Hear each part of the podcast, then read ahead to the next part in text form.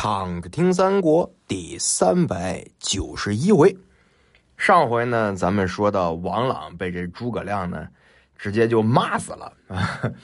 然后呢，这个副都督郭淮就说了，说诸葛亮料想到我军今天晚上一定会治丧，所以肯定会来劫寨。我们可以兵分四路，两路兵从这山僻小路里趁虚去劫蜀寨。两路兵呢伏在本寨之外，看到有了结兵之后，我们左右击之。曹真呢大喜，说：“哎，你这想法跟我呢不谋而合。”于是就传令，让曹遵、朱赞两个先锋，哎，吩咐他们说：“你二人各带一万兵马，超出岐山之后，但见蜀兵往吴寨而去，如可进兵去劫蜀寨。”啊，你只要看见蜀国的军马出来劫咱的寨子，你就去劫他的寨子。如果蜀兵不动，你就撤兵回来，但是不可冒进啊！二人领命之后，带着兵就去了。曹真就跟这郭淮说了：“说咱俩各引一支军马伏在寨外，寨中呢须堆柴草，咱就留几个人就行。如果蜀兵到了，我们就放火为号。”诸将皆分左右，咱们各自就去了。哎，诸葛亮这边回来以后呢，就把赵云跟魏延叫来了啊。诸葛亮就跟他们俩说了：“说你二人带着本部兵马去劫魏寨。”魏延就不懂了，他说：“曹真是深明兵法呀，一定会料到我们会趁丧劫寨，他一定会有提防的呀。”诸葛亮就笑了。他说呀，我就等着这一套呢啊！我知道曹真肯定料想咱们要去劫寨，一定会派伏兵在岐山之后等着咱们的兵过去，来抄我们的寨子。我让你们俩带兵前去，过了山脚之后呢，远下营寨。任凭魏兵来劫咱的寨子，你们看到火起为号，分兵两路。文长，你抵住山口；子龙，你带兵杀回，一定会遇到魏兵。遇到之后别打，你放他走。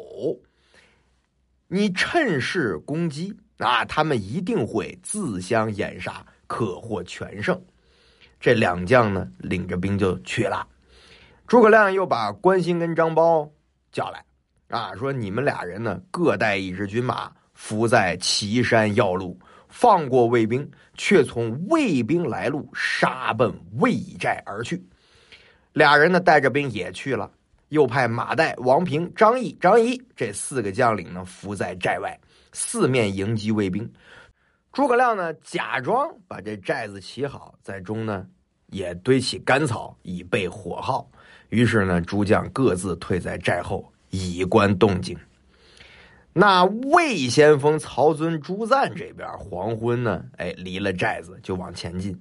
二更时分，遥遥看到这山前隐隐有军行动，曹遵就想了，说：“哎呀，郭都督真是神机妙算呐！”于是催兵急急前进，来到蜀寨之时，大概也就是三更时分。曹遵先杀入寨子，一看是空寨，并无一人。料想知道这是中了计了，赶紧把军撤回来。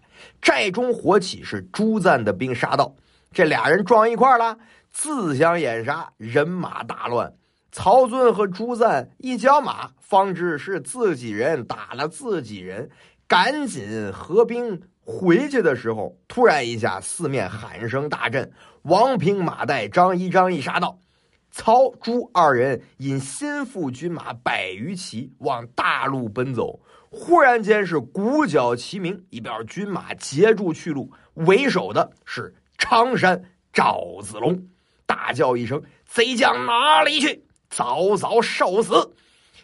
曹朱二人是夺路而走，忽然喊声又起，魏延又带着一边军马来了，曹朱二人大败，夺路。奔回本寨，守寨的军士以为这是蜀兵来劫寨了，呼一下慌忙放起炮火，左边曹真，右边是郭淮，都杀过来了，是自相残杀，打了半天。背后三路蜀兵杀到，中间是魏延，左边关兴，右边张苞，是大杀一阵，魏兵败走十余里，魏将士死者极多，孔明是大获全胜，这才开始收兵。曹真、郭淮收拾败军回到寨子，就商量了。说咱们现在可太惨了，咱是势孤力单呐，蜀兵声势浩大，我们该怎么办？郭淮说：“嗨，胜负乃兵家常事，不足忧虑。我有一计，能够让蜀兵是首尾不能自顾，我们定然能够胜利。什么事儿呢？”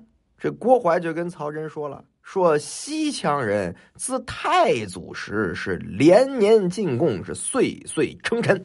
文皇帝对他们也是恩惠有加。咱们今天呢，拒驻险阻，派人从小路直入羌族之中求救，以许和亲。羌人呢，必起兵袭蜀兵之后，啊，我们却以。”大兵击之，首尾夹攻，你说咱能不胜吗？曹真一听，嗯，好像也是这么回事儿那你不早说啊？吃了这么大瘪犊子，你才说这事儿，这怎么弄？那只能这么办了。于是呢，就派人星夜持书赴羌地。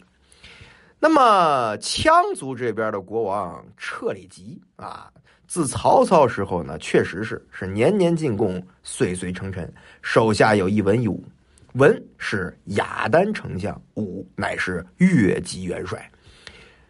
当时呢，魏国派人送来了金银珠宝啊和这个书信来见雅丹丞相，送了礼物，想要说求救之意。